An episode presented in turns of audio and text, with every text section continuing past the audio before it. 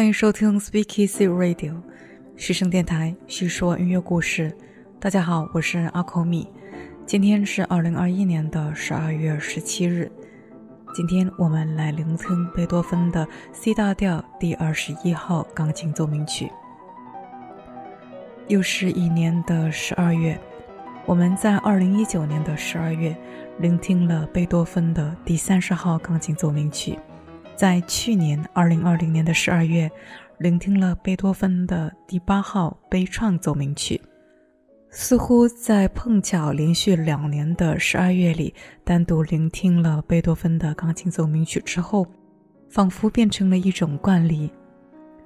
如果可以的话，希望我们电台每年十二月都能够完整的聆听一首贝多芬的钢琴奏鸣曲。要知道，贝多芬的这一生可是创作了三十二首钢琴奏鸣曲呢。想象一下，如果我们电台能够再更新三十年。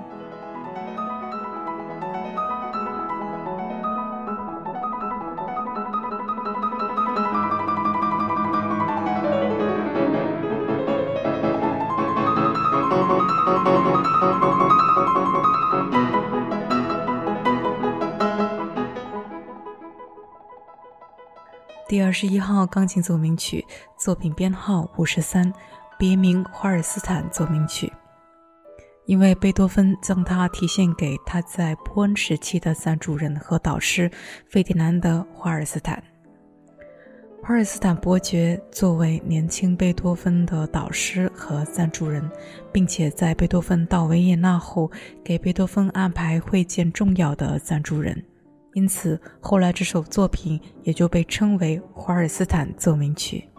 它有个别名叫做“黎明”或者“曙光”。在我感到疲惫、消极或者怠倦的时候，我总会想起贝多芬的第二十一号钢琴奏鸣曲。在十二月，一年将近的焦虑要消解，还有一年即将到来的期许。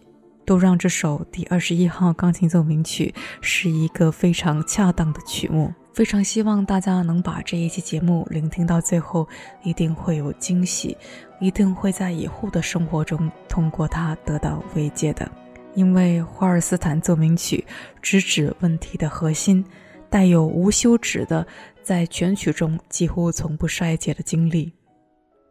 我们来听开头，在沉重的节奏上只有动机的片段。一开始，音乐好像是在寻求主题的伴奏。音乐的主要效果是涌动而独特的钢琴动力。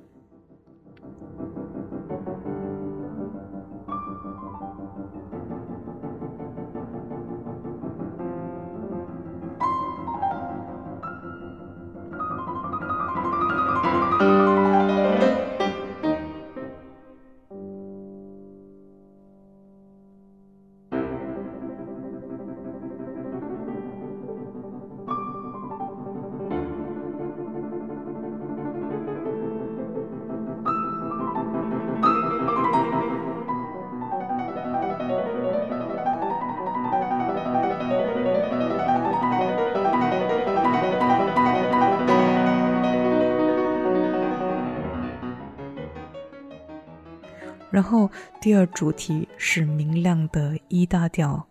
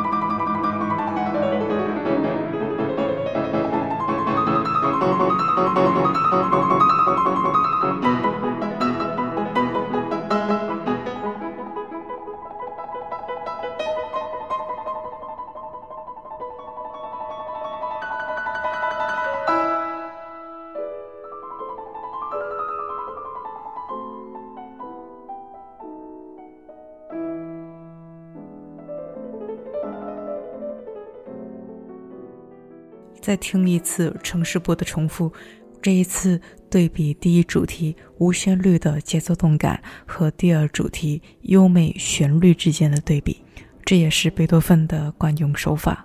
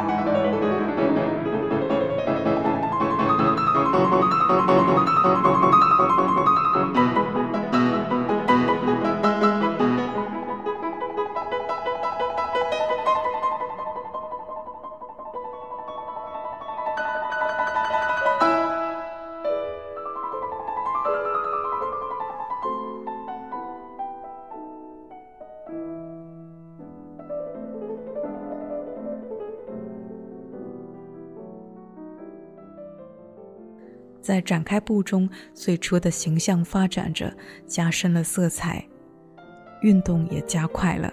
几个五音一组的短音节在急促的相互呼应着。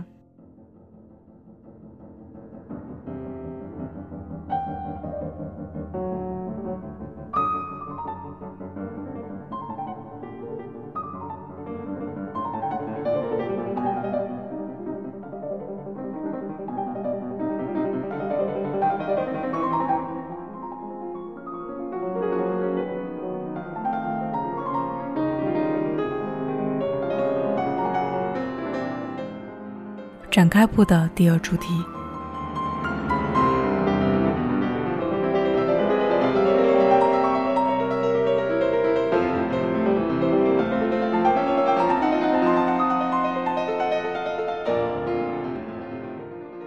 接下来有一段很长的八分音符三连音的爬音，以不长的波浪起伏着。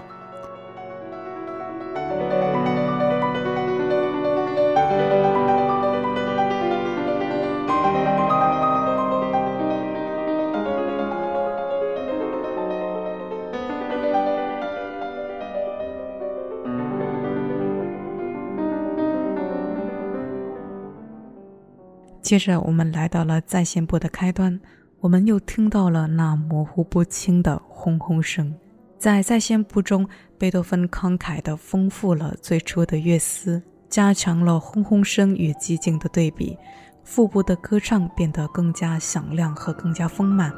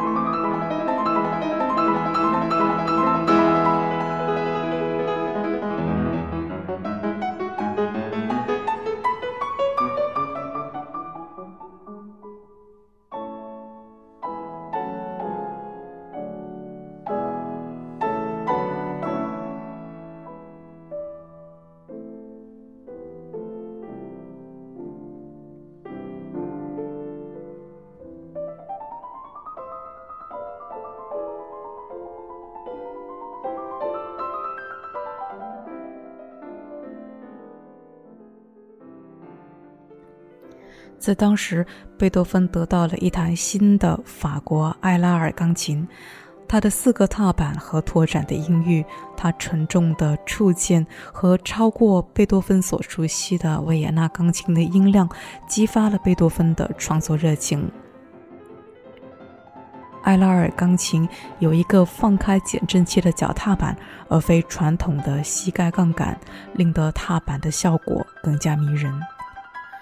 贝多芬和友人说，他是如此的为他着迷，以至于认为维也纳所有制造的钢琴都是垃圾。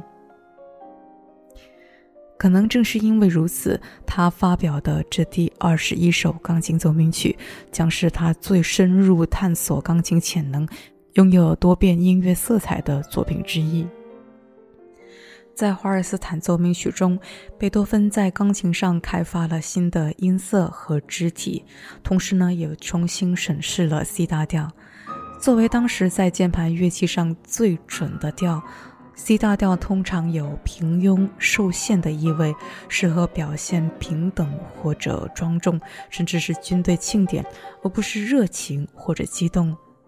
而现在，贝多芬让它变得响亮而强劲。开头像降 B 大调的转调，预示着一首主要以降调性写作的奏鸣曲。在阴暗的降调性的混合体中，它加入了两个明亮的升调性，也就是第二主题的一大调，还有在再现部回归时是同样激动人心的 A 大调。只有在尾声的回忆中，第二主题才最终解决到 C 大调。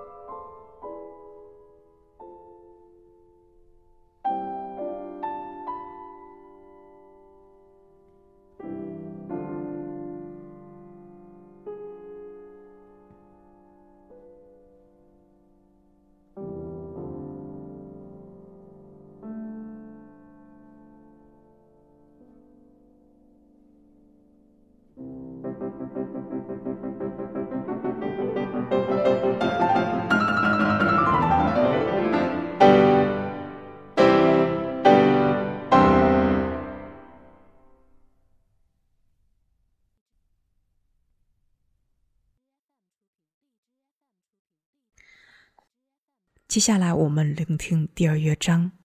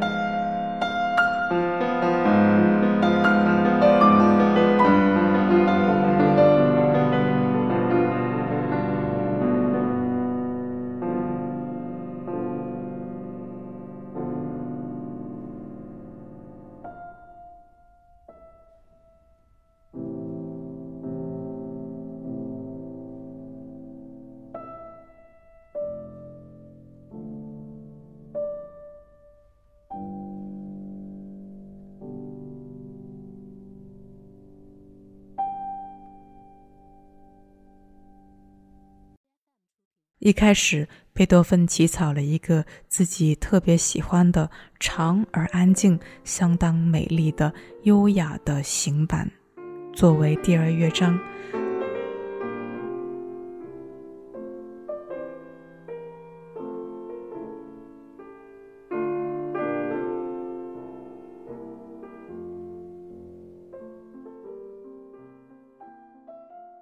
但是，当他为一位朋友演奏这首奏鸣曲时，他的朋友表示中间乐章太长了。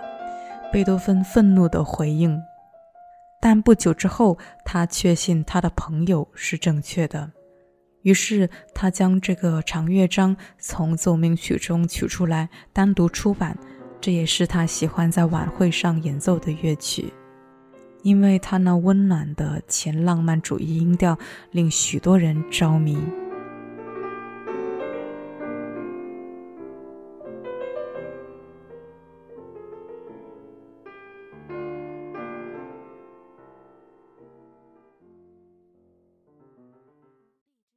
总而言之，在这首华尔斯坦奏鸣曲中，贝多芬意识到了一首长行板是一个严重的错误。在第一乐章中，他已经储存了大量的动力，等待着最终的释放；而一个长的中间乐章将会浪费在第一乐章所积累下来的精力。于是，贝多芬改写了一段短小的转折性的 F 大调慢乐章，以取代原有的行板。与精力充沛和外向的第一乐章相比，这首中间乐章内向。半音化探寻，充满了休止，就像一首间奏曲一般。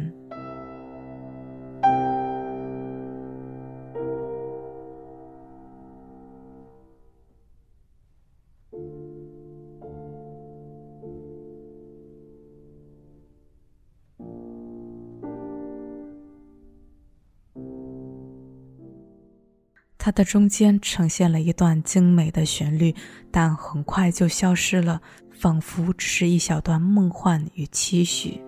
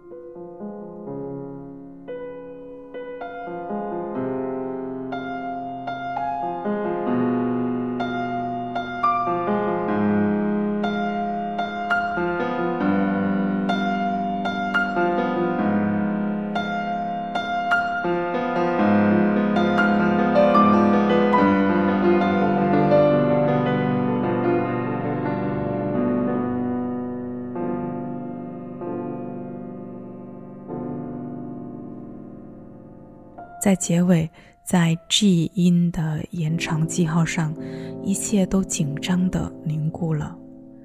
然后，我们将迎来所有钢琴音乐中最曼妙、最惊喜的音乐时刻。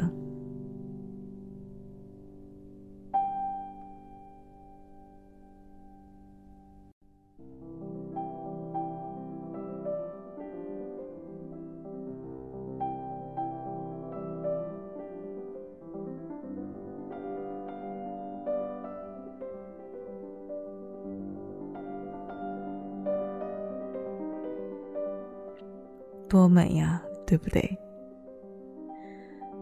就像紧绷的神经瞬间得到了舒缓，像屏息着的一口气轻呼了出来，像在云雾之巅等待着日出。身边的一切都是静谧的，而第一缕的曙光撕破了黎明前的黑暗，天幕由漆黑而逐渐转为了洒满了晨光。听到了这里，大家一定可以理解为什么这首奏鸣曲又有别名为《黎明》。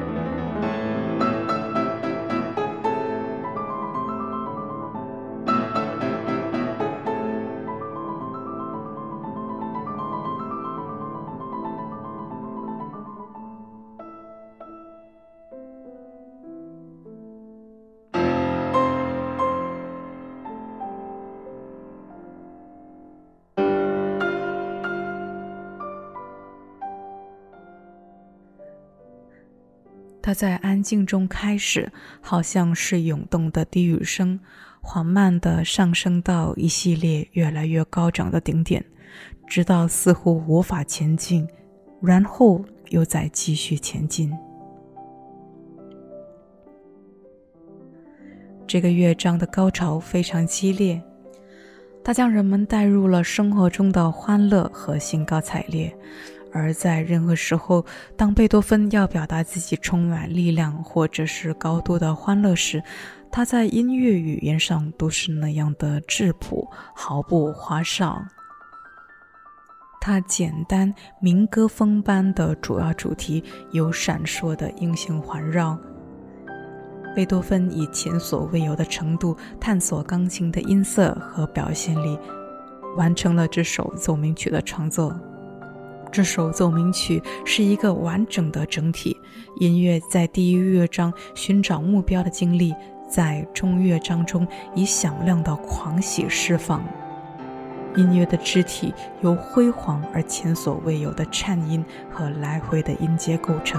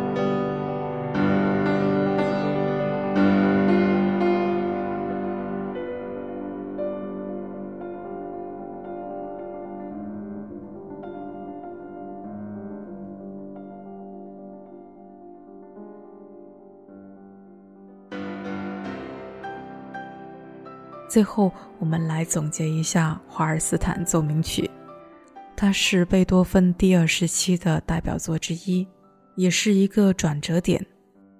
第一，华尔斯坦奏鸣曲的中乐章是贝多芬第一个带有大量踏板记号的奏鸣曲乐章，它预示了19世纪中叶的钢琴艺术，使得踏板的运用变成必然。第二，他创造了广阔的音响空间，这是贝多芬早期的奏鸣曲所没有的。在第三乐章开始的几个小节，音响的空间就达到了三个层次：深沉的低音、中声区的十六音符的背景和上声部的旋律。第三，从这首奏鸣曲开始，通常在贝多芬钢琴奏鸣曲中的。具有深刻思想的柔板乐章暂时消失了。罗曼·罗兰认为，贝多芬在他成熟的古典时期，有意识地谨防自己表达伤感情绪的天然倾向。从作品五十三号华尔斯坦奏鸣曲开始，到作品一百零六号。第二十九号钢琴奏鸣曲之前，贝多芬尽量的缩减自己奏鸣曲的阿大者柔板乐章的地位。第四，从哈尔斯坦奏鸣曲开始，贝多芬将钢琴奏鸣曲的重心从第一乐章迁移到最后一个乐章。他进行了结构的革新，在这一曲里，他让二三乐章几乎是连续演奏，合起来与第一乐章分庭抗礼。这首奏鸣曲就像是秩序井然的高超技艺的盛宴。如果贝多芬没有真的写出这样的作品，在当时完全无法想象。他对音乐素材的使用无比的严苛而全面，他运用了所有的音乐元素：旋律、和声、节奏、音量、音域、音色、曲式、比例、调性，最终得以在一件原本音高和音色、音量都有限的钢琴乐器上，制造出了二十多分钟的逐渐紧张和激动的效果。在任何层面，不管是表现、内容还是技术，这首奏鸣曲都决定性地展现了音乐创作的本质。只有贝多芬能够做到这一点，也只有他能够超越这一点。他的超越，我们就留待以后的节目再聆听吧。那这就是今年我和大家聆听的贝多芬奏鸣曲曲目，希望能够鼓舞到大家。今天的节目就到这里了，西声电台叙说音乐故事，这是我们陪伴你的第一百六十七天，我们下期见吧。